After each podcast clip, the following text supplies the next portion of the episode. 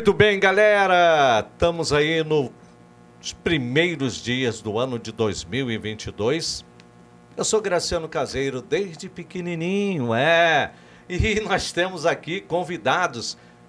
Net Light Podcast é o nosso programa, o meu, o seu, o nosso programa. E eu tenho alguns convidados. Entre eles, eu quero trazer um pouquinho sobre o nosso primeiro convidado, Renato Reis. É um jornalista, chefe editorial, cerimonialista, assessor de comunicação de vários órgãos governamentais. E ele disse uma vez que em casos em que as próprias matérias do jornal são imbuídas de uma carga opinitiva forte, mas não chegam a ser separadas como editoriais, disse que é jornalismo de opinião. Esse é Renato Reis que está conosco hoje no primeiro podcast. Eu tenho também aqui, abrilhantando mais uma vez, né? Ele, Carlos Lopes, é ator, compositor, cantor, modelo, produtor, que tem feito vários trabalhos artísticos. Uma pessoa né, que iniciou no teatro como profissional aos 17 anos e aos 22 se encantou com a música, se tornando back vocal. Depois, ele veio gravando suas próprias músicas autorais. Hoje, tenho também ela, Gabriela Aramaque, a mulher fatal. Ela esteve abrindo o show do Carlos Lopes, né, que ele trouxe recentemente. Foi um dos maiores sucessos do ano passado da mídia, né? E a Gabriela cantou a música Mulher Fatal. E estava acompanhado da banda, dos Beck, né? Uma coisa fantástica, maravilhosa. E ela vai falar um pouquinho sobre ela. Ah, por que, que eu não falo? Não, porque eu quero deixar ela falar, porque ela é mulher fatal, senão eu vou acabar morrendo. Mas, gente, vamos lá. O tema hoje, eu convidei os meus amigos aqui para a gente falar sobre marketing de influência tanto nas áreas de cultura, da música, é, teatral e jornalística. Por quê? Porque muitas pessoas ainda não entenderam que a mídia digital é uma forma de alavancar uma carreira, seja de quem for, ou uma forma de fazer com que o jornalista possa escrever notícias, informações, artigos que possam mudar opiniões e possam também ajudar a terem opiniões. Essa é a função. E eu quero saber de vocês. Minha primeira não é pergunta, mas eu quero saber de cada um. Vou começar primeiro pelo Renato Reis. Fala um pouquinho quem é Renato Reis para nós como que está a atual situação do Renato Reis é, na, na comunicação aqui da Costa Verde, Zona Oeste, Rio de Janeiro. É, em primeiro lugar, agradecer pela gentileza do, do convite para participar do Netlight Podcast neste sábado, é, dizendo que é muito bom que nós tenhamos é, cada vez mais veículos de comunicação, espaços de comunicação abertos para discussão de temas importantes para a nossa comunidade. Então, eu felicito você pela iniciativa de abrir esse espaço e agradeço mais uma vez pela gentileza do convite. Aí você me pergunta como está a comunicação nesses tempos que nós vivemos. Vivemos tempos difíceis, né? de polarização. Então, quem trabalha com a comunicação tem que ter um cuidado muito grande com aquilo que está veiculando. É, hoje em dia é muito comum que nós tenhamos aí o uso da comunicação com a, a intenção de denegrir pessoas que não pensam eventualmente como é, a gente ou que pensam de forma diferente, né? E esse é um cuidado que nós temos que ter muito grande é, é, é para fazer com que o nosso trabalho seja um trabalho ético, é, de acordo com a moral e com os bons costumes. Você me pergunta sobre o nosso trabalho atualmente. Eu trabalho como editor do Jornal Atual, que circula hoje, não é impresso mais, hoje ele é digital. Então, quer dizer, não tem uma circulação é, é, é, limitada. Mas até dois anos atrás, quando ele ainda era impresso, tinha sua versão impressa, ele circulava basicamente nas, nas cidades de Itaguaí, Seropédica, Mangaratiba, Angra dos Reis Rio Claro. Mas agora nós temos é, digitalmente um, um, ambiente amplo, né? amplo sem limite.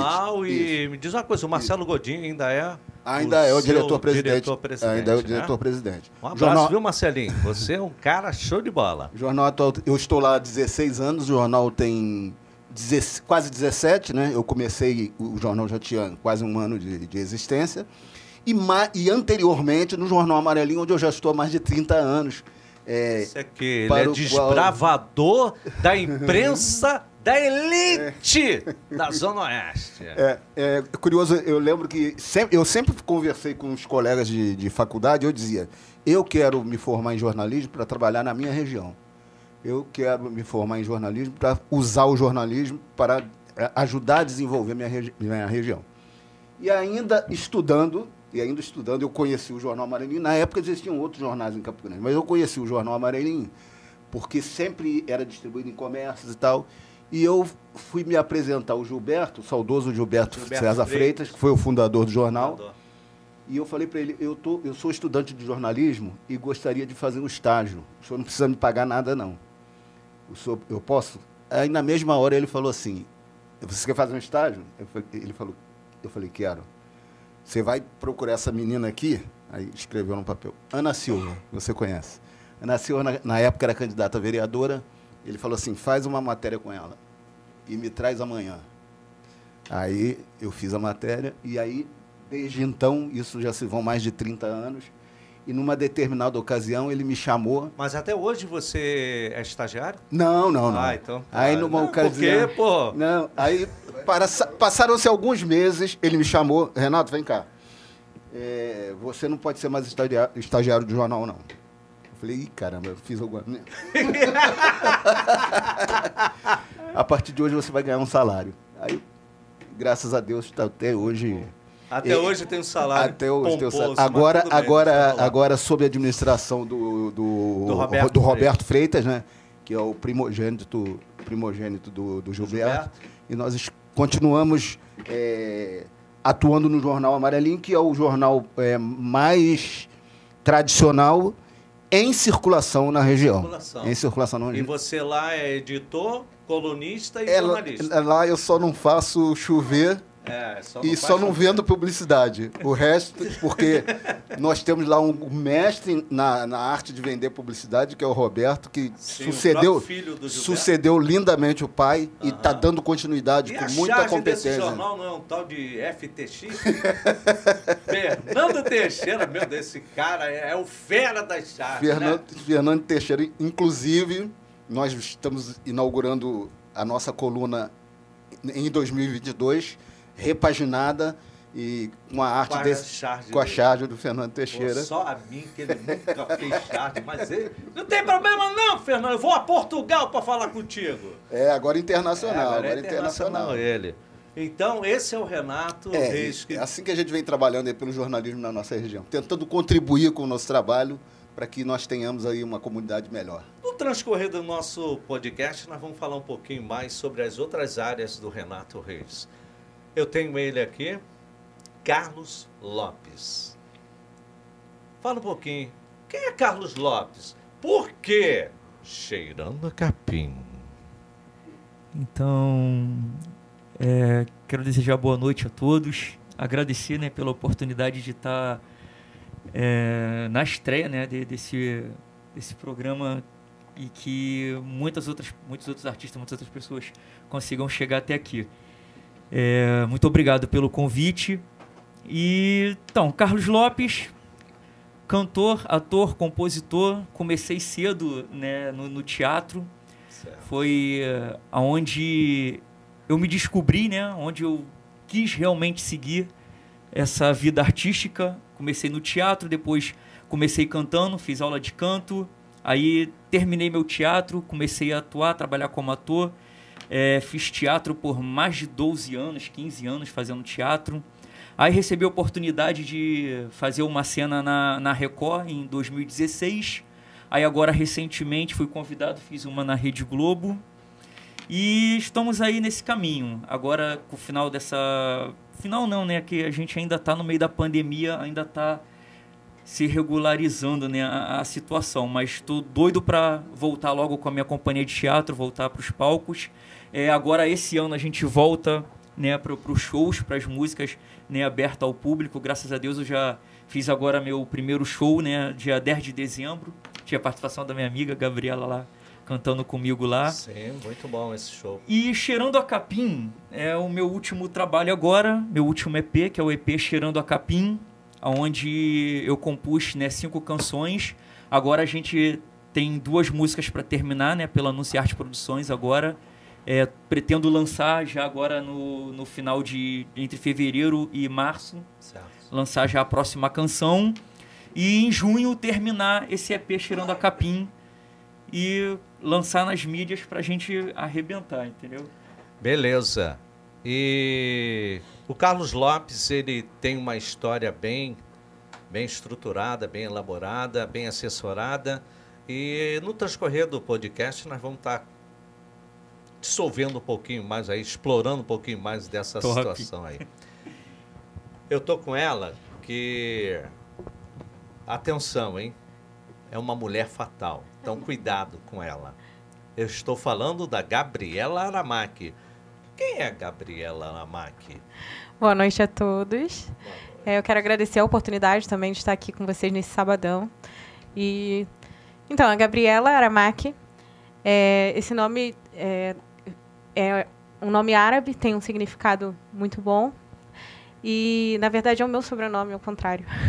Ah, legal! Câmara. Isso, Câmara. Câmara. E... Ih, Café é Câmara. Opa, outro patrocinador, anota. Opa, Outro patrocina, patrocina a gente, a é, família. É, eu sou cantora. Comecei aqui na Anunciarte Sim, Obrigada, Fernando, é o, pela oportunidade. É nosso, nosso produtor do podcast. Isso. Ele me ouviu cantar e então ele me convidou para ser cantora da Anunciarte. É, desde, desde criança eu sempre é, escutei muita música em casa. É, é meu pai sempre foi muito presente nisso, né, trazendo boas influências musicais. A gente ouvia muito rádio em casa. na verdade, desde a época da minha avó, assim, minha avó ouvia aquelas músicas antigas, né? E então desde criança eu tenho essas boas referências.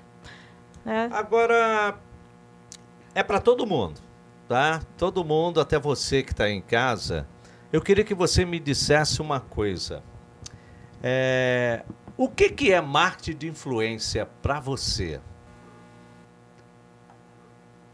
Será que eles, como celebridades das áreas deles, da cultura, da comunicação, do teatro, eles perderam espaço nesse período de pandemia? O que, é que você acha, Fernando? Renato Reis. Eu não acho que houve propriamente uma perda de espaço.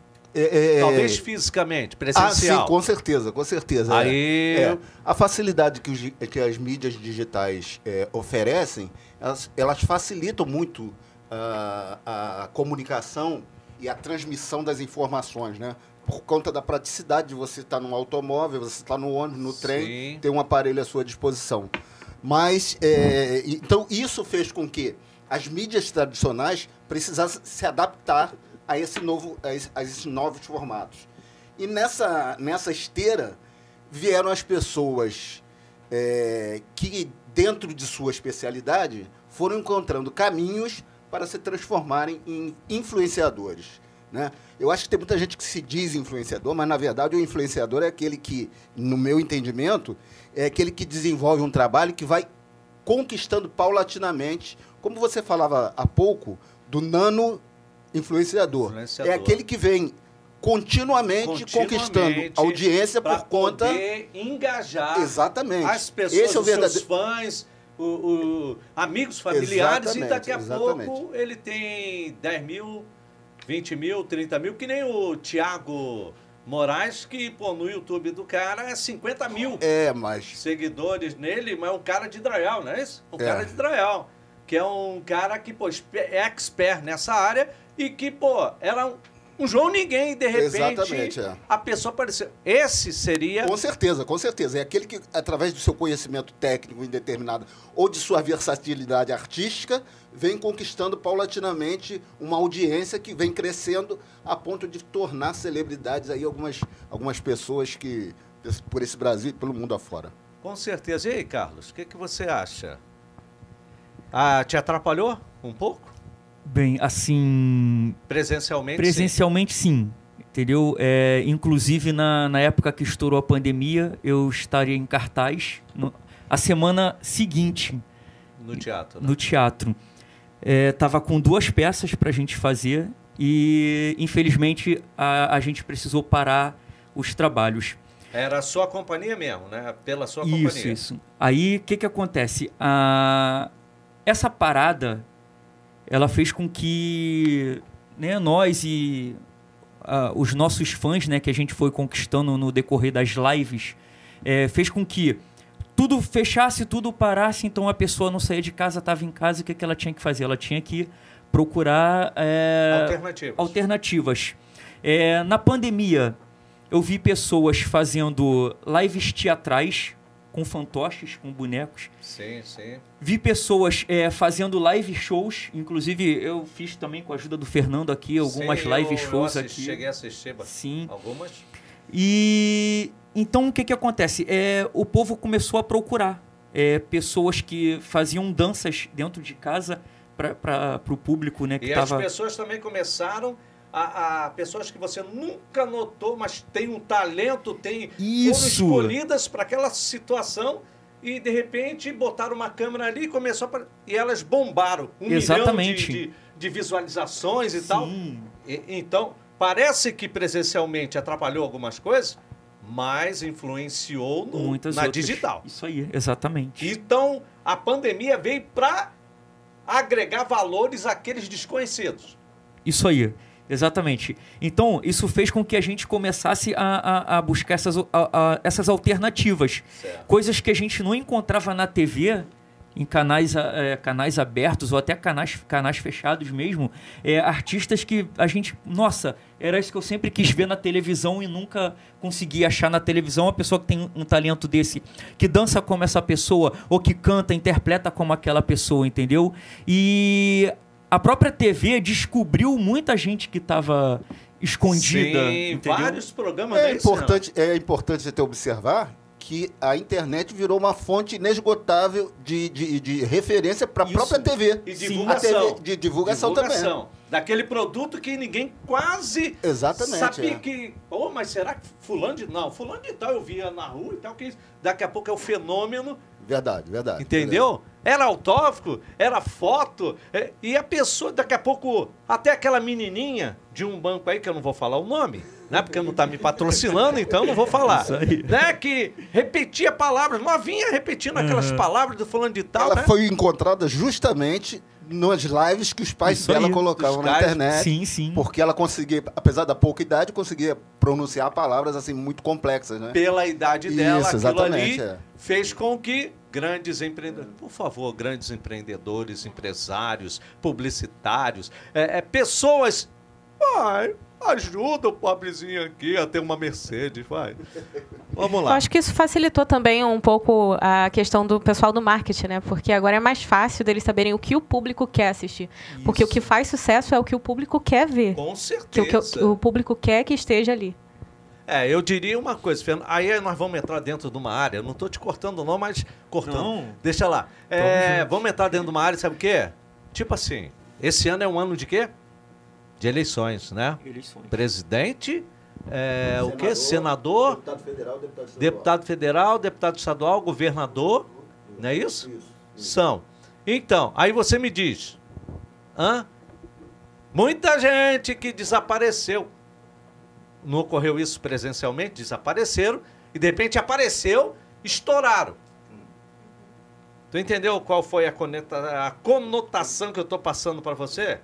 De que você teve um preju presencialmente, mas na como influenciador digital, como um, um artista que começou a aparecer nas mídias digitais e investirem, o que aconteceu?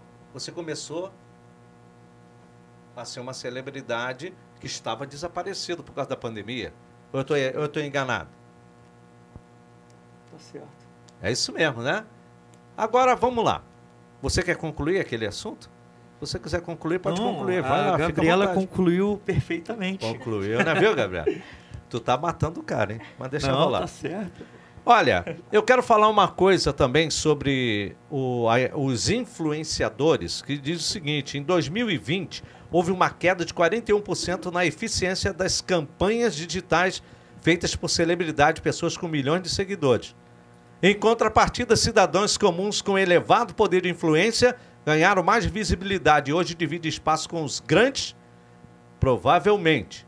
Você ou algum conhecido já comprou um produto ou contratou um serviço depois de ouvir alguém opinando sobre o mesmo.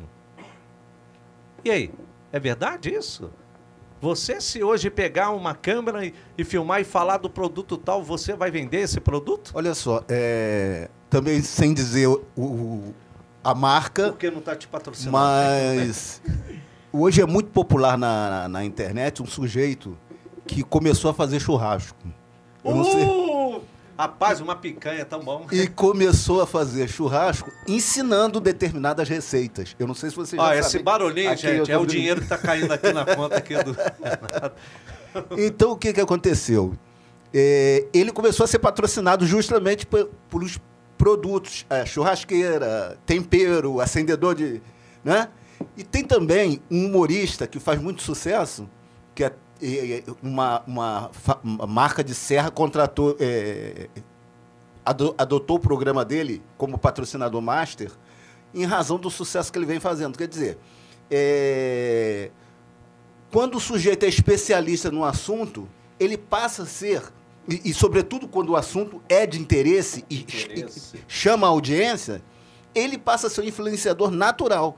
E aí as empresas daquela determinada área aproveitam esse, essa oportunidade para fazer deles seus garotos propaganda. Agora me diz uma coisa, a, a, a pandemia separou o joio do trigo, no sentido de que muitas, muitos influenciadores eh, descolados, como os de moda que vivem viajando, indo às lojas e eventos para trabalhar no mercado, nessas marcas, eh, não puderam sair de casa e foram perdendo força. Vocês acham que isso ocorreu? Será que essas esses celebridades, você perdeu muita muito patrocínio por causa da pandemia? Não, eu acredito que não. Mas é, eu também acredito que eu poderia ter ganhado mais. Deixei de ganhar, entendeu? Mas o, o que as pessoas que já estavam me apoiando continuam me apoiando. Ganhei mais apoiadores, mais seguidores. é, minhas redes Isso por sociais causa cresceram mais da, na pandemia. da internet. Sim, por causa da internet. Mas eu acredito que o fato da gente ter ficado esse tempo em casa, né, parado, eu acredito que isso não. No meu caso, tô falando no meu caso, eu não perdi né, o- o- os apoiadores. Mas eu acredito que eu deixei de ganhar outros, entendeu? Entendi. E diz uma coisa, Gabriela. É... Câmara, ou Aramai. diz uma coisa. E você? é, Você sentiu esse, vamos dizer assim, essa influência na mídia digital? Foi a partir de quando? Por causa dessa pandemia mesmo ou antes você já estava? Como é que começou isso aí? Acho que antes da pandemia já havia começado. Inclusive as últimas eleições foram movidas através disso. É, mas com a pandemia intensificou, com certeza. E inclusive novos talentos foram descobertos através Ah, disso. Gente, só é, pessoas da antiga, é o Dr. Willis, que é- Dr. Willis Félix de Souza, ele é, tivemos essas pessoas, houve um bate-papo, conversa, vamos fazer o seguinte, vamos resgatar a história, a história da imprensa da Zona Oeste. Tem o Gessé Cardoso, Gessé Cardoso, entendeu? Então, aí eu paro para pensar. Vocês já observaram que muitas coisas do passado, do passado, é, é, é, tá sendo resgatado? Está sendo restaurado hoje? Muitas pessoas estão cantando sucessos do passado hoje. Muitas pessoas estão pegando, é, é, vamos dizer assim, peças de antigamente e trazendo uma nova roupagem para hoje, mas fazendo tipo na, como influenciador digital. Acho que a maioria hoje, se não tivesse o presencial, tu acha que o digital é o caminho correto mesmo atualmente? Eu não, eu não vejo assim, eu não vejo é, uma disputa direta. Eu não vejo uma disputa direta. Há pouco nós conversávamos sobre o, o jornal impresso. Eu falei, é, o anunciante ele gosta do jornal impresso. As pessoas quando têm o jornal impresso, é, elas têm uma, uma ferramenta na mão que é como se fosse um documento. Para muita gente, o, o jornal impresso é um documento. Ter saído num jornal é um atestado de, de, de poder, de, de, de, de, poder de influência, enfim, que a, a, a, as mídias digitais, com todo o seu imediatismo, ainda não oferecem, como o impresso, por conta de sua longa e secular história. Né? Mas, mas eu acho que não é uma disputa direto. Cada, cada um tem o seu papel. Cada um desempenha o seu papel. Com as suas peculiaridades. Sim. E aí? O que, que você acha? Então, eu concordo, porque o que, que, acontece? Acho que antes da, da pandemia já existiam os influenciadores, é, pessoas já tinham, né? Ah, eu sigo fulano, ciclano, porque eu gosto do, do estilo dele, das músicas, da moda, enfim. Então, eu, eu acredito que a pandemia só ajudou a descobrir outros, entendeu? Então, a, essa questão né, da, da, da mídia é, tanto ela em imprensa quanto na, na, internet, nas redes sociais, ela não, não perde a, a, credibilidade, né? Então, acho que por isso que as pessoas estão resgatando coisas antigas, porque nem o tempo e nem as circunstâncias é, são capazes de fazer a gente deixar o que é bom passar, entendeu? Eu acho que a pessoa ela é boa, ela é boa e ela vai ser boa sempre entendeu? Eu só vou deixar de gostar dela é, quando eu ver que o que ela fazia antes perdeu a qualidade e agora eu encontrei uma pessoa que está fazendo melhor do que ela, entendeu? Ou então. Segue as duas. Sim, é, exatamente. Entendeu? Eu acho que. Hoje a oportunidade da da internet está dando essa você pode Sim. ligar uma e desligar a outra Sim, exatamente, mas eu também não, não acredito que uma atrapalhe a outra ou Com seja certeza. melhor do que a outra. Eu acredito que elas se agregaram, entendeu? É, somaram, na verdade. É, muita gente, eu estava até conversando com ele antes da, da, do nosso programa começar, que eu pego o metrô e vejo pessoas com, com jornal dentro do metrô, entendeu? Ou seja, é, não é porque está mais acessível é, o eletrônico sim, que eu vou o, o largar o é manual. Gostoso, sim, é sim, com certeza. Eu penso até que as mídias até se complementam. Sim, exatamente. Elas até se complementam. Com certeza. E, e aí, o que, que você acha? Eu concordo, 100%. É, uma complementa a outra. E existem pessoas que gostam do digital, claro. É, mas também muita gente que gosta do, do, do jornal impresso, enfim, das revistas, né? Agora me diz uma coisa, vocês é, assistiram o filme Memórias de um Padeiro? Não é isso? É, Memória de um Padeiro do, do Cássio. As Aventuras Amorosas de um As Aventuras Amorosas, rapaz! É Renato para me cortar. Caraca, mano. É As Aventuras Amorosas de um Padeiro, não é isso? Filme de Valdir Onofre, nosso grande isso. e saudoso diretor. É, como é que é o nome mesmo? As Aventuras, Amorosas Deixa eu até botar Ainda não assisti. Amorosas. As Aventuras Amorosas. Amorosas de Padeiro. Eu vou pegar, Foi uma produção, Amorosas. se eu não me engano, da década de 70, que tinha no elenco Vilma Camarati, a saudosa Vilma Camarati, é, o Mestre Saul, Paulo César Pereio. Paulo César Pereio e tinha um grande elenco. E ele foi é, inteiramente rodado em Campo Grande, no cenário. Uh, eu me lembro. O set de filmagem inteiramente. Foi no. Ali no, no Bar do Cabeça, na Barcelos Domingo. Exatamente. Calçadão é. ali. Isso, exatamente. Perto do Sete Portas. Isso, exatamente. É, aquela é. Café Brasil, aquelas isso, áreas. É onde isso. hoje é o calçadão Adelino Moreira. Isso. O calçadão da Barcelos Domingo tem. O Espaço Cultural, o Compositor Cultural, Adelino Moreira. Compositor é. Adelino Moreira. Muitas das pessoas é no, no, no talvez não entendam, mas o que, que vocês acham que perdeu-se muito por causa da, vamos dizer assim, da pandemia, as pessoas irem aos espaços de tipo museus, é, é, assistirem nos teatros, assistirem shows, eventos. Vocês acham que perdeu-se muito com isso? Posso falar? Pode, à vontade. Você Na verdade, eu acho que não. Eu acho que a pandemia ela veio para nos fazer acho que prestar mais atenção no que realmente devemos valorizar.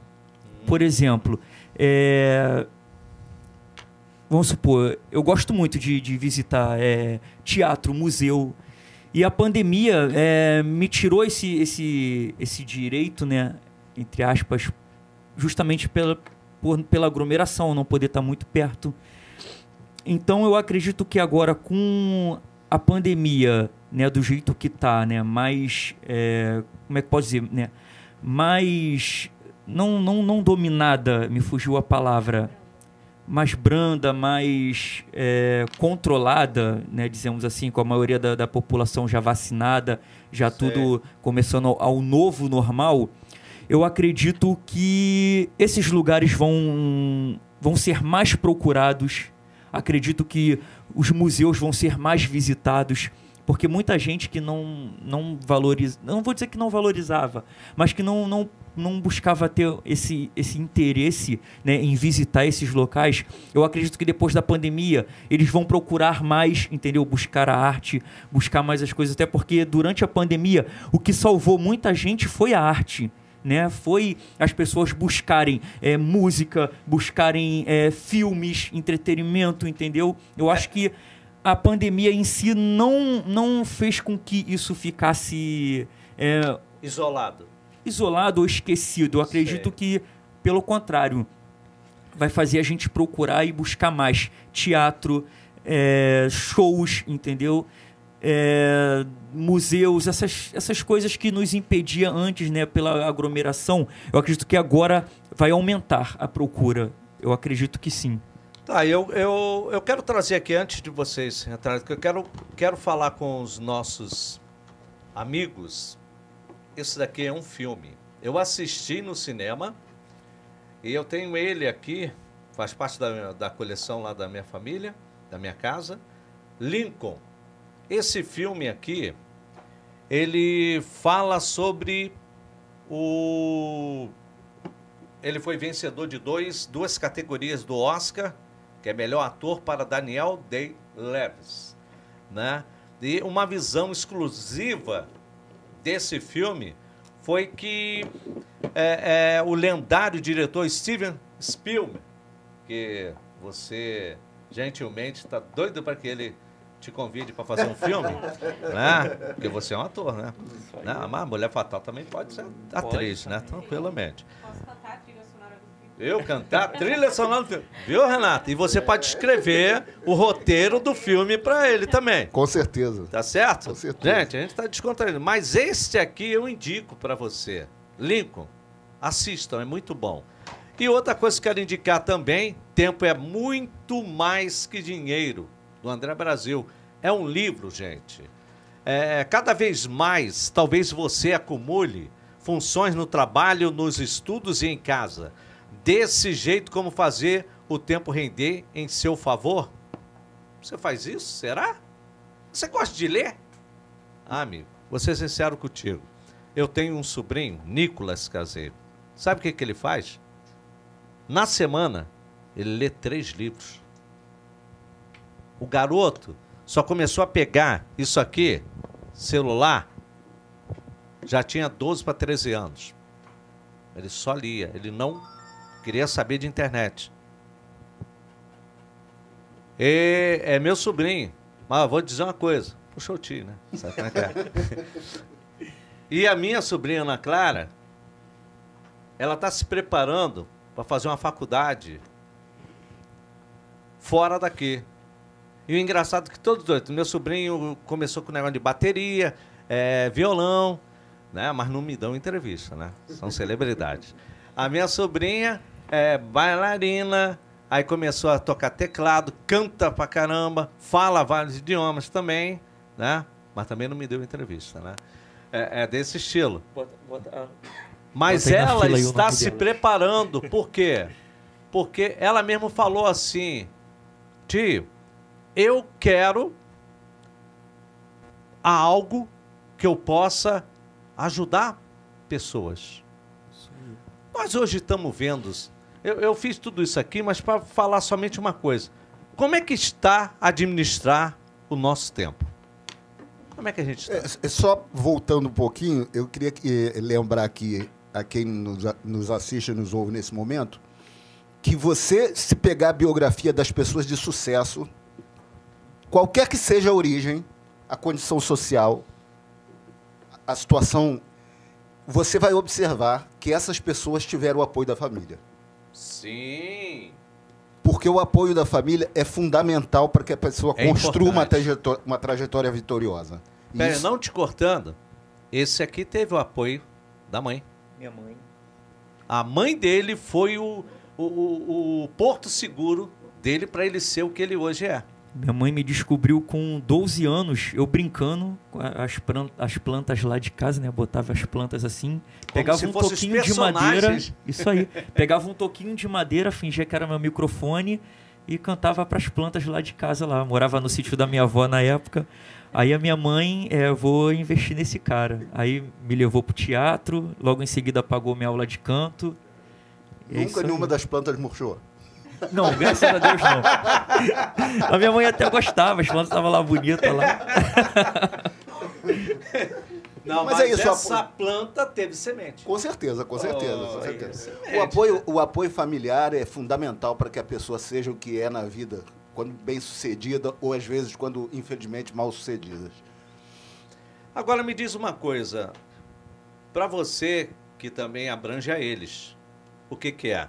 E a você também. Um dos principais objetivos da assessoria de imprensa para celebridades é o quê? É conquistar ou manter a visibilidade do artista na mídia, conquistando espaço espontâneo em revistas, jornais, emissores de TV, rádio, além de portais? É essa que seria a função do assessor de imprensa? Na verdade, na o que, verdade, que ele faz? o, o assessor de imprensa é aquele profissional que, tendo um conhecimento do mercado, faz com que o seu assessorado eh, tenha uma visibilidade maior nos meios de comunicação. Nós temos a- o- o- os chamados promotores, né, que é um, é um- na verdade é, exerce a função de um relações públicas Certo. que a intenção dele, especialmente no- na, na- na- na área artística, é de promover o seu cliente, de promo- promover o seu assessorado, fazer com que a visibilidade dele nos meios de comunicação social sejam as maiores possíveis. Agora, é, o, assessor de imprensa ele tem um papel muito, é, é, muito peculiar, porque nem sempre as coisas são do jeito que a gente quer.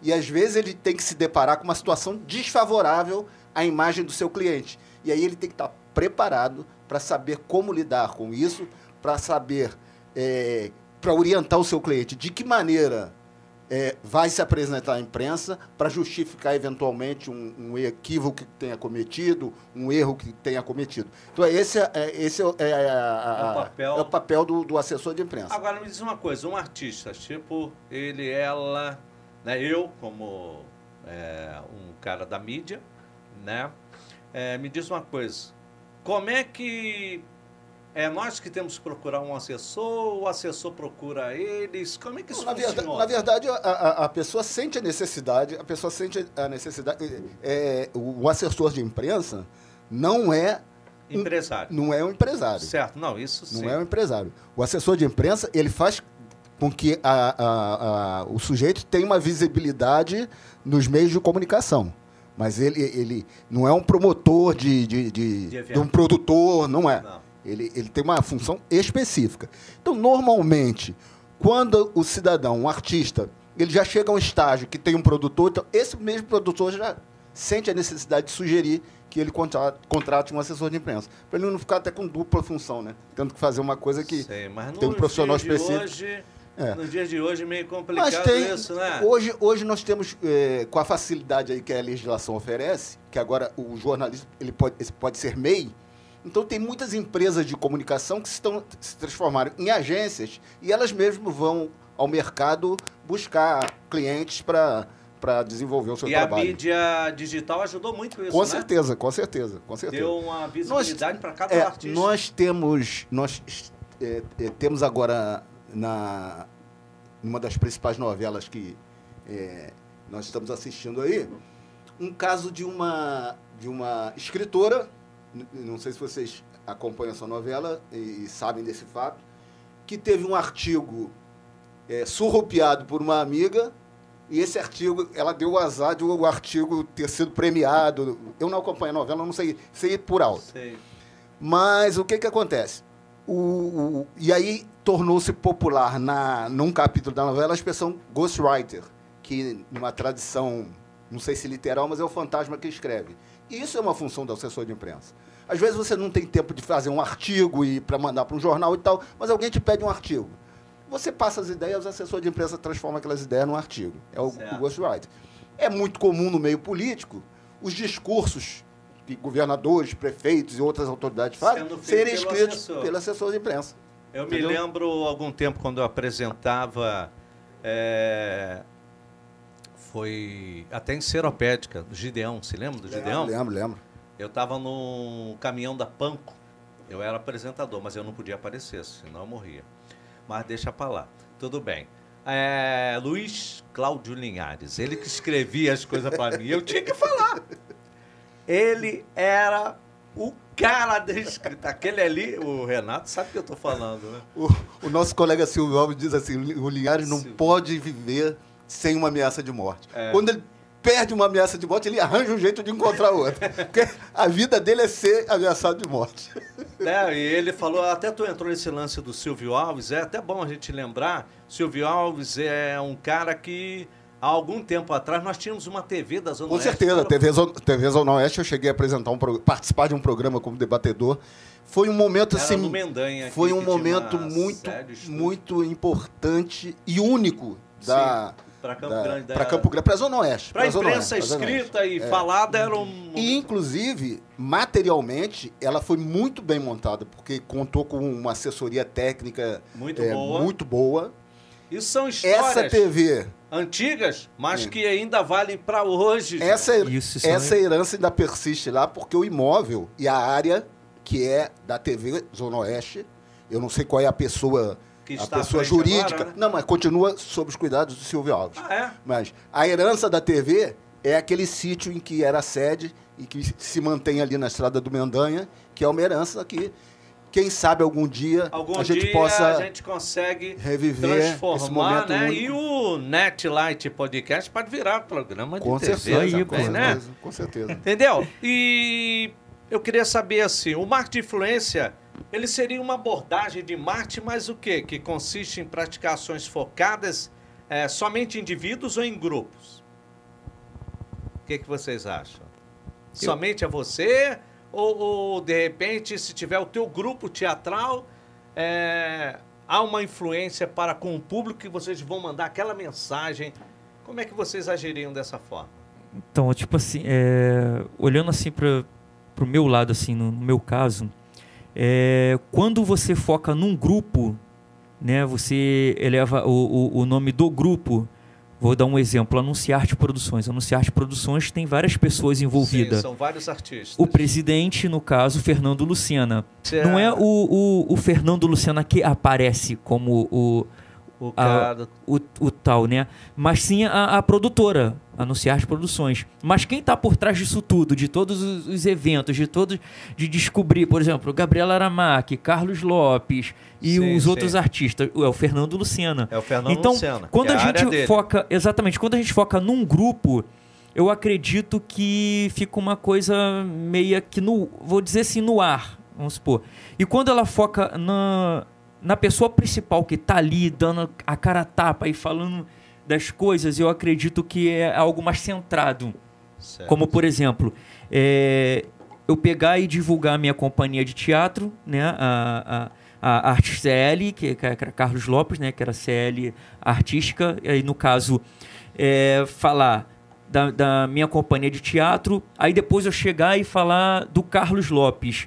É, a minha companhia de teatro não é conhecida, mas se falar, ah, a companhia do Carlos Lopes, aí todo mundo já Se sabe torna que. conhecido. Exatamente. Então eu acredito que quando você envolve um grupo, é, é mais difícil você chegar na, na pessoa que está ali dando a cara a tapa, resolvendo tudo, correndo atrás de tudo e fazendo tudo. Então eu acredito que quando você foca mais no personagem, mais na pessoa que está ali de frente. Eu acredito que se torna mais conhecido, mais popular do que você chegar no grupo, entendeu? Ah, é no grupo tal, aí mas aquele grupo tal é regido por quem? Quem manda naquele grupo? Então eu acho que se tivesse o nome da pessoa que está ali de frente ali, eu acho que, que seria mais é, assim, eu acho que a divulgação, né, seria Certo. melhor. Muito bem. Vamos ouvir Cheirando a Capim com Carlos Lopes. direção, olhando olhos com aquele sorrisão, não deu pra aguentar. Ela é linda demais. Segura, peão. Ela veio cavalgando em minha direção, olhando em meus olhos com aquele sorrisão, não deu pra aguentar. Ela é linda demais. Então, cheirando a capim, é, eu tive dois momentos de inspiração, né? Um momento em que eu cheguei a fazer aula de, de hipismo, né? Pra fazer multaria. Então, uma das instrutoras, né? da- das Amazonas que estavam me, me instruindo, dando aula, é, ela tinha um sorriso muito bonito. Então, a, a parte do, do sorriso, né? Vindo na minha direção, sorrindo, com aquele sorrisão, é, eu compus nessa época, na época que eu estava fazendo a aula. E o restante da música, né? Ah, eu vou vender meu carro, vou comprar um cavalo, vou cavalgar com ela. E depois a, a segunda parte da música, né? Ela veio inspirada, né? Numa amiga minha que fazia a aula de veterinário dela, ela é estudante de veterinário, estava na faculdade e ela me convidou para conhecer o trabalho dela. E ela cuidava justamente de cavalos, né? Na, na parte lá do- dos equinos lá, quando a gente chegou lá. E ela começou a me explicar a função, o trabalho dela e começou a vir as outras partes da música. E eu vou vender meu carro, vou comprar um cavalo e vou cavalgar com ela. Ela falou dos campeonatos dela, que ela era apaixonada por cavalo e esse foi o interesse dela em fazer né, a, a faculdade de veterinária, porque ela queria se especializar na área de, de, de cavalos. E ali veio o restante da música. Então eu comecei né, compondo ela na- na- nas minhas aulas, né? E terminei fazendo inspirado na, na apresentação dela ali no- na, nas aulas dela de veterinária falando sobre os cavalos e o trabalho dela. E concluí essa música e assim que eu concluí a, a- música, a inspiração toda, né, da- daquela composição toda, a gente começou a trabalhar na produção dela. Muito legal. Isso daí é uma história que é verdadeira. Ele não escreve é, contos da carochinha. Ele escreve coisas que ele vivencia e faz aquela música acontecer. né? Sim, sim. Na, na verdade, todas as minhas composições, cada música tem uma história, entendeu? É, as músicas de sofrência é quando acaba o relacionamento. As músicas de amor é quando começa um relacionamento. Aí a gente vai escrevendo lá. Viu, viu, Renato? Tu já viu que sofrência e muda sempre o Eu, aspecto. queria- eu tive uma curiosidade. O que, que vem antes na vida do Carlos? Eu- eu- o ator ou o cantor e compositor? Olha, é, primeiro veio profissionalmente veio o, o cantor, mas eu comecei no teatro. É, eu, eu entrei para o teatro com 14, 15 anos, né? Apresentei a minha primeira peça profissional, ainda adolescente ainda. É, mas antes disso, é, eu só entrei para o teatro porque a minha mãe viu que eu cantava. Minha mãe viu que eu cantava, então ela queria que eu perdesse a vergonha e me colocou no teatro justamente para perder aquela vergonha de, de, de lidar com, com o público. Então eu comecei fazendo teatro, comecei ah, as minhas peças, mas através da música. Mas cantar mesmo, é, meu primeiro curso de canto eu fiz com 17 anos, que era na época que eu estava fazendo curso de modelo também, que eu trabalhei como modelo também na, na da minha da, da adolescência, né, já para a juventude já cheguei a trabalhar como modelo. Então nessa época aí que eu já trabalhava com teatro, moda, eu investi na música. Que já, na, na verdade o que puxa as outras coisas que puxou foi eu cantando quando era criança. E com 22 anos eu fiz o meu primeiro show profissional, como back vocal. Eu lá nas aulas de canto lá, o professor né, viu que eu tinha né, desempenho, desenvoltura e me convidou para participar de uma banda. Aí nessa banda aí a gente fez alguns trabalhos com pessoas famosas, conhecidas, trabalhos anônimos também. Aí eu comecei também é, cantar em eventos, casamentos, festas de 15 anos também já cantei bastante. E barzinho à noite, barzinho à noite também trabalhei bastante em barzinho à noite. Muito bem.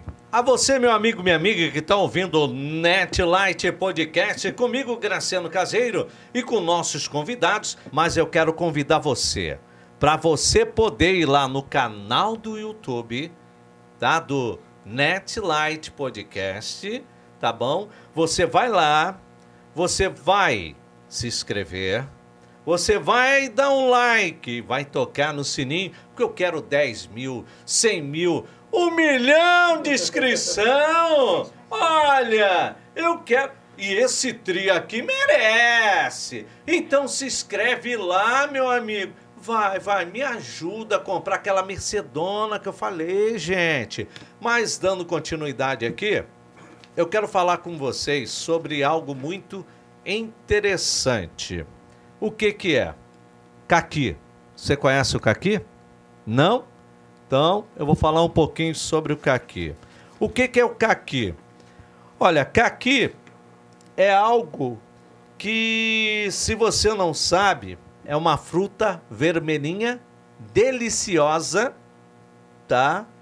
E que tem dado sustento às famílias do Rio da Prata em Campo Grande. Por que, que eu estou falando nisso? Porque eu estou aqui com meu amigo Renato, que algum tempo atrás tem dado sempre uma assessoria nessa área de fazermos a festa do caqui. Eu já faço há seis anos essa festa do caqui. E esse ano já está no calendário oficial da Prefeitura do Rio de Janeiro, da cidade maravilhosa. Será dia 29 e 30 de abril e 1 de maio. Sempre de 9 às 17 horas. Tá? E quero que você saiba que os agricultores da Associação de Agricultores Orgânicos da Pedra Branca Água Prata é, trabalham com alimentação sem agrotóxicos. E são os maiores produtores de caqui orgânico do Rio de Janeiro. Tá, gente? E olha, é uma delícia. Quando você vê aqueles caquis na Avenida Brasil, vem de lá. Tá bom? Vem de lá. Então, eu tô falando com vocês o seguinte: caqui é muito bom. Bom é saber que você está nos ouvindo, está nos vendo. Muito bem, olha só, nós vamos ouvir um pouquinho também da Mulher Fatal com Gabriela Aramar. Eu não sigo na contramão. Se quiser ficar comigo, o amor é verdadeiro. Vem sentir o poder de uma mulher fatal. Uma estrela lá no céu. Minha vida é poesia, não me leve a mal. Gabriela, me fala um pouquinho de como foi gravar uma música feita pelo nosso maestro Fernando Lucena, porque eu sei que a música dele pensou que eu não sabia, né? Se deu mal. Como é que é? Essa música veio a calhar, foi show de bola, e como é que foi essa apresentação no, na abertura do show do Carlos Lopes? Tem sido tudo muito lindo, né? Muito é, surpreendente de uma maneira muito boa. E, assim, segundo o Fernando, essa música foi composta pensando em todas as mulheres fatais, né?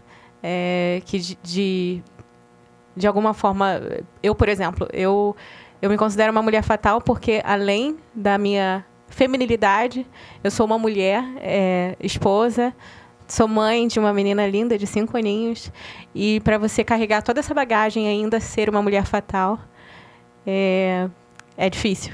Mas a gente consegue a gente consegue ser e, e carregar tudo isso e, e foi nessas mulheres que a gente pensou né? E é muito bom cantar pensando, pensando nisso, pensando nelas e sabendo que a gente está trazendo empoderamento para todas, todas as mulheres que escutam e cantam essa música com a gente. Pô, muito bom. Rita de Cássia Carreiro Moraes Caseiro, você é minha mulher, hein? Fatal. Viu? Não deixei você de fora dessa, não. Mas, gente, eu quero fazer uma brincadeirinha aqui com todos vocês aqui, tá? É um ping-pong, pode cada um se meter no outro, não tem problema não. Eu quero saber o seguinte, é, é, qual a maior dificuldade na missão de vocês, na arte que vocês exercem? Qual é a maior dificuldade? Aí, Renato Reis, fala, empoderado, homem das notícias. É, o, o jornalismo ele se depara com muitas, com muitas é, dificuldades. Mas eu acho que uma das principais delas, uma das principais, é a que envolve a relação é, do comércio com o exercício do jornalismo. Porque disse, inclusive, que jornalismo é tudo aquilo que não quer que se fale de determinada pessoa. O resto é publicidade. Então, a gente tem que se deparar, por exemplo, é, com a imprensa interiorana, que é no, no caso do jornal atual. A gente é, não são poucas as situações em que a gente bate de frente com o poder público, porque a gente aponta problemas. São e... cinco cidades do interior, não é isso que você Exato, é, o jornal, ele, ele a isso sede é... o jornal impresso, impresso, né? impresso, impresso. Mas é. são agora pela internet a nível...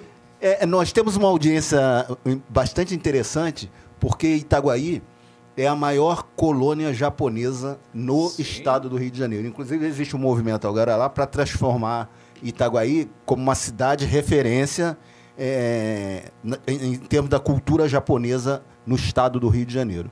Esse, esse movimento, inclusive, tem a participação da Secretaria de Estado de, de Educação, que vai transformar a escola estadual, o Colégio Estadual Professor José Maria de Brito numa, numa, escola, numa escola referência inclusive com o ensino da língua japonesa.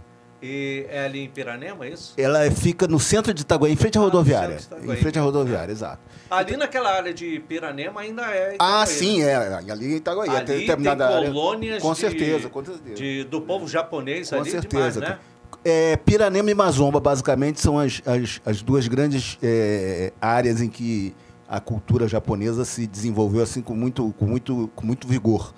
Muito vigor. Inclusive na agricultura, principalmente na agricultura, né? E Sim, partindo da sim. agricultura e outros setores. Então, quer dizer, a gente circula Itaguaí, Seropédica, Mangaratiba, Angra dos Reis, Paraty e Rio Claro. Nós estamos agora vinculados com o é, caminho, caminho dos jesuítas, caminho dos jesuítas Conventions Visitors Bureau, que é uma entidade que semelhante às congêneres busca unir o trade turístico para o desenvolvimento da- dessa, desse setor nessas regiões, entendeu? E aí, aí, como eu vinha falando, quando você trabalha numa cidade do interior que você está próximo do poder público, há normalmente aqueles conflitos, né? Porque nem sempre o poder público gosta de ver as suas mazelas eh, apontadas. E esse é o nosso papel, né? É, o papel do jornalista é o de ser os olhos da sociedade. E assim sendo, ele tem que olhar as coisas boas e as coisas ruins que podem ser melhoradas. E nós não optamos por um jornalismo de- eh, chamado de sensacionalista. Quando a gente aponta um erro, a gente aponta o erro e, dá procura apontar os caminhos, os caminhos para que eh, esses eventuais problemas sejam resolvidos. Mas nem sempre isso é bem aceito. Então, quando você me pergunta qual é a maior dificuldade, a maior dificuldade é ju- justamente essa. É, é, é, o conflito de interesses contra os quais o jornalista, volta e meia, é, é obrigado a, a se envolver. A comunidade atrapalha quando o jornalismo está nela? Não, não, não. Não, Não, né? Ela não, te ajuda não, a comunidade sempre a, a comunidade é sempre uma fonte de, de, de referência importante, quer seja denunciando, apontando eh, problemas, destacando eh, coisas boas que existem nos arredores do, do lugar onde se mora. A comunidade é sempre importante. E principalmente como leitor também, né? Como, eh, como as pessoas que absorvem o, o jornalismo que a gente produz. Certo. Carlos Lopes, qual a maior dificuldade para a sua missão através da música, da sua arte, com relação a seus fãs? Né? E fala um pouquinho aí, como que eles podem entrar em contato com você ou, ou ver teus trabalhos, acompanhar né, teus trabalhos aí. Então, a, a questão da minha arte, é, apesar de, de todas as minhas composições, as músicas, as canções é, serem inspiradas em momentos né, que, que eu passei, que eu vivi, é, eu sempre busco levar uma mensagem de, de amor, de esperança, é, uma mensagem em que a pessoa possa né, ver a vida de, de uma outra forma, de uma outra maneira, entendeu? Então o que, que acontece? Eu acredito que a arte ela deve ser isso. A gente deve buscar inspiração para levar coisas boas ao próximo. Ah, amor, respeito, solidariedade, entendeu? Eu vejo muita gente usando a arte é, ao contrário, fazendo coisas que não agregam em nada, entendeu? Pelo contrário, defamam as pessoas e. e isso são coisas que, que talvez o que quebra muito né, a, a, a gente é isso. São a- a- as coisas que eles falam contra. E se você quiser acompanhar meu trabalho, dá uma procurada, arroba Carlos Lopes Oficial, o Instagram. E, e também meu canal no YouTube, Carlos Lopes Oficial, e Facebook, Carlos Lopes Oficial. Lá tem meus trabalhos, lá você vai ver é, mensagens de, de, de esperança, de amor. São as coisas que eu gosto de propagar, entendeu? Eu componho através das minhas experiências mesmo de vida, entendeu? Isso é, isso é muito bom. Gabriela Aramaki, por favor, qual a maior necessidade ou dificuldade da sua missão com relação à sua música, ao também como mãe, né, como esposa, como família e diz também aí como as pessoas podem entrar em contato com você e as suas mídias digitais. Sim. Eu acredito que a maior dificuldade no momento tem sido a derrubada de rótulos que têm sido impostas assim ah, com o tempo pela, pela nossa sociedade. Por exemplo, eh, as roupas que, que, que às vezes a gente veste ou a maneira que se apresenta. É, muito, depois que eu co- comecei a cantar profissionalmente, eu tenho recebido muitas mensagens nas minhas redes sociais, é, mensagens machistas, muitas vezes até de mulheres, falando sobre isso e de maneiras bem ofensivas, sabe? As pessoas não conseguem enxergar O que tudo complementa a arte. Exatamente. É, interpretando, Exatamente. né? tudo complementa a arte, assim. É, as pessoas têm, têm, têm a visão de que é, se você canta na noite ou se você é, faz aquele personagem, você é- não é uma pessoa adequada a determinados papéis na- dentro da sociedade. E isso não é verdade. Eu sou uma mulher e sou mãe, uma mãe muito boa, por sinal. É porque acaba, É. tipo assim, entrando E- o preconceito, né? As Exatamente. pessoas te julgam pela, Exatamente. pelo, vamos supor, um figurino que você tá usando e acha que Exatamente. você é aquele personagem no dia a dia. Sim, é só um personagem. É. É, é, não é só um personagem, é claro que faz parte de mim, mas é, é a arte, faz parte da arte. E, na verdade, eu quero usar essa arte exatamente para derrubar isso.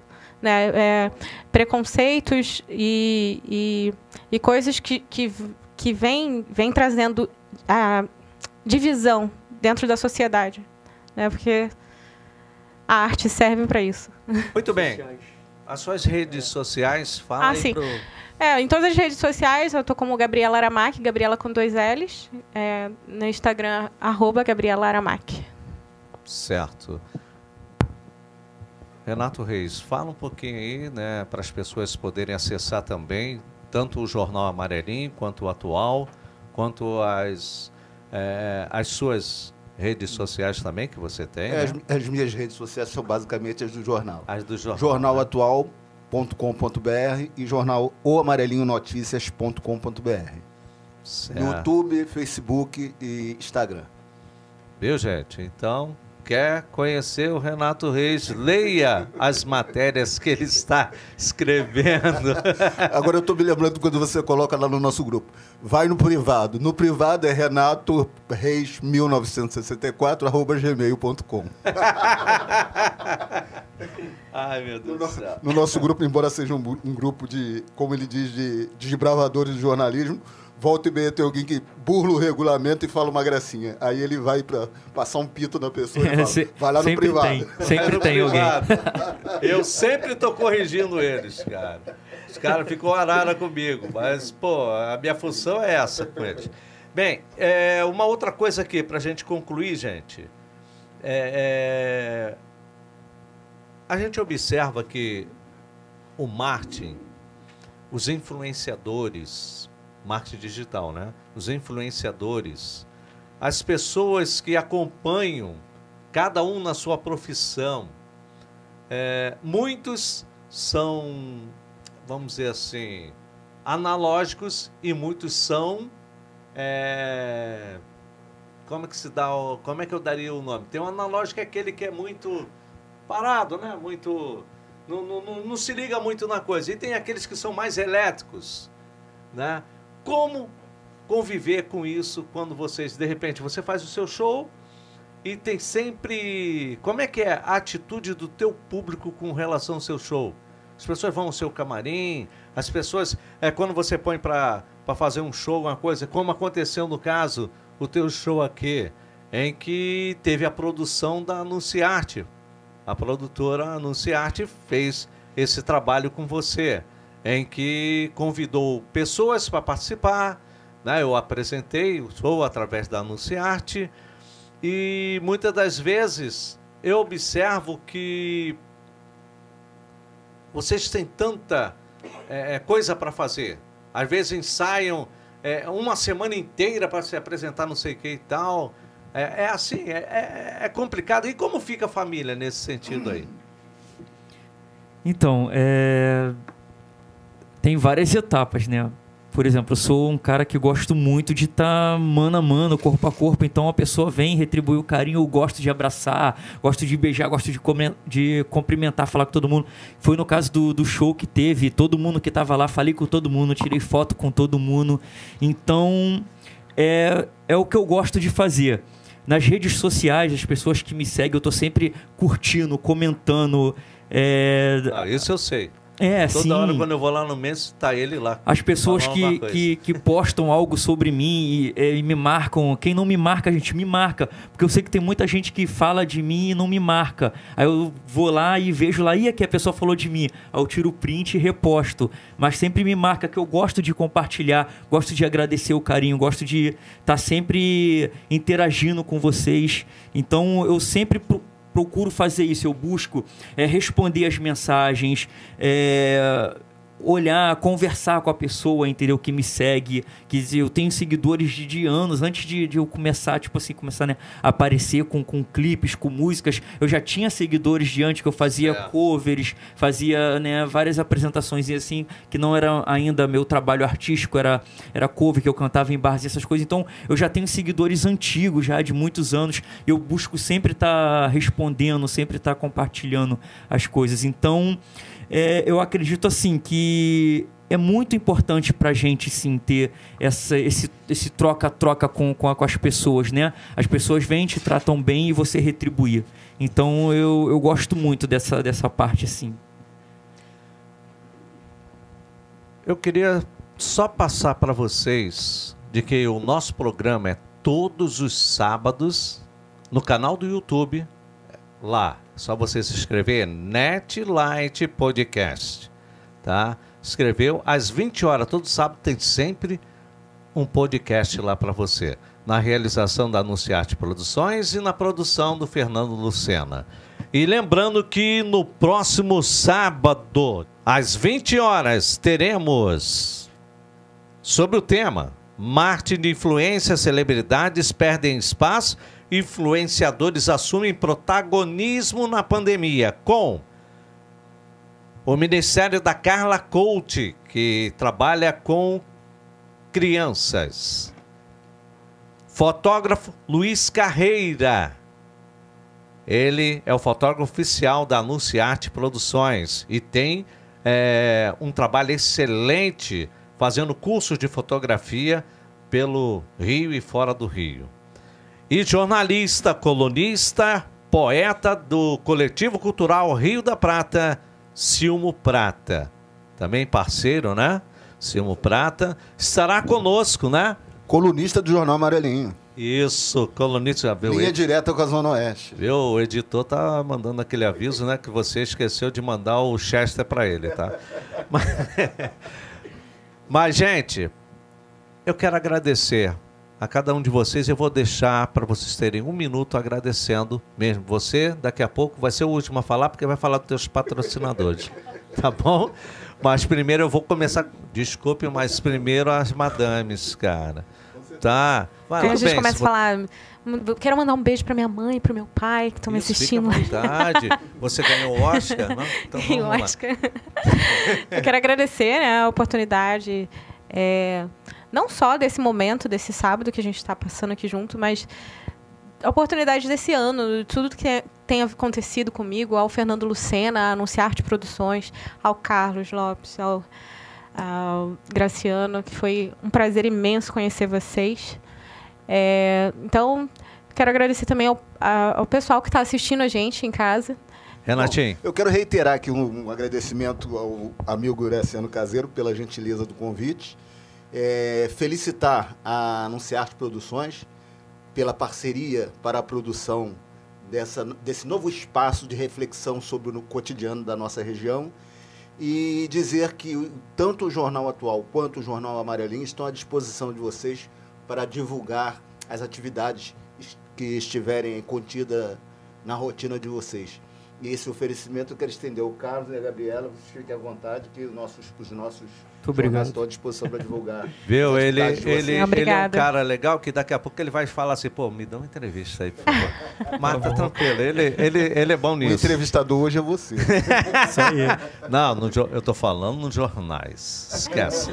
Tá, não, ele. Menos eu esperar, daqui a pouco tá lá na coluna, aí o dono do jornal fala assim, pô, Santos, só aparece você lá. Eu falo assim, ah, eu não mandei ter amigos. Muito bem, agora eu vou convidar o Carlos Lopes para ele poder fazer os seus agradecimentos e agradecer também dos patrocinadores dele com relação ao último show que ele fez do ano, né, de 2021 e que foi muito importante tanto para Anunciarte Produções quanto para a carreira do Carlos Lopes. É, então, primeiramente, eu já quero agradecer já a você, Fernando, por né, terem me chamado logo para o programa de estreia. Foi, isso é muito importante para a gente que está começando agora, crescendo junto. Então, muito obrigado. É, agradecer também meus amigos que estão aqui. Então, gente, quero falar da Débora, mas antes deixa eu mostrar aqui para vocês, ó, a minha roupa bonitinha. Obrigado, Débora, por cuidar do meu visual. A Débora, ela é da loja Terdes Jeans. Eu vou deixar aqui, você procura aí, ó, arroba Terdes com YS no final. Aí lá você vai falar com a Débora, ela entrega aí para todo lugar do Brasil aí. E quero agradecer também a Thaís Almeida também. O contato da Thaís é arroba Thaís Almeida Lache, com SH no final, Thaís com TH, Thaís Almeida. Muito obrigado também por ter apoiado a gente no, no, no nosso show lá. Eu quero agradecer também ao Jorge, Vinícius, a Letícia, a Nilza, que são do escritório São Tomás de Aquino, que estão sempre aí apoiando meus trabalhos, estão sempre comigo. Você que precisa né, de serviço contábil, imposto de renda, qualquer trabalho nessa área de contabilidade, é só entrar em contato. Arroba Conte São Tomás de Aquino. É, Conte com T mudo, é, São Tomás, é THZ no final de Aquino. Obrigado. E você que quer ser patrocinador,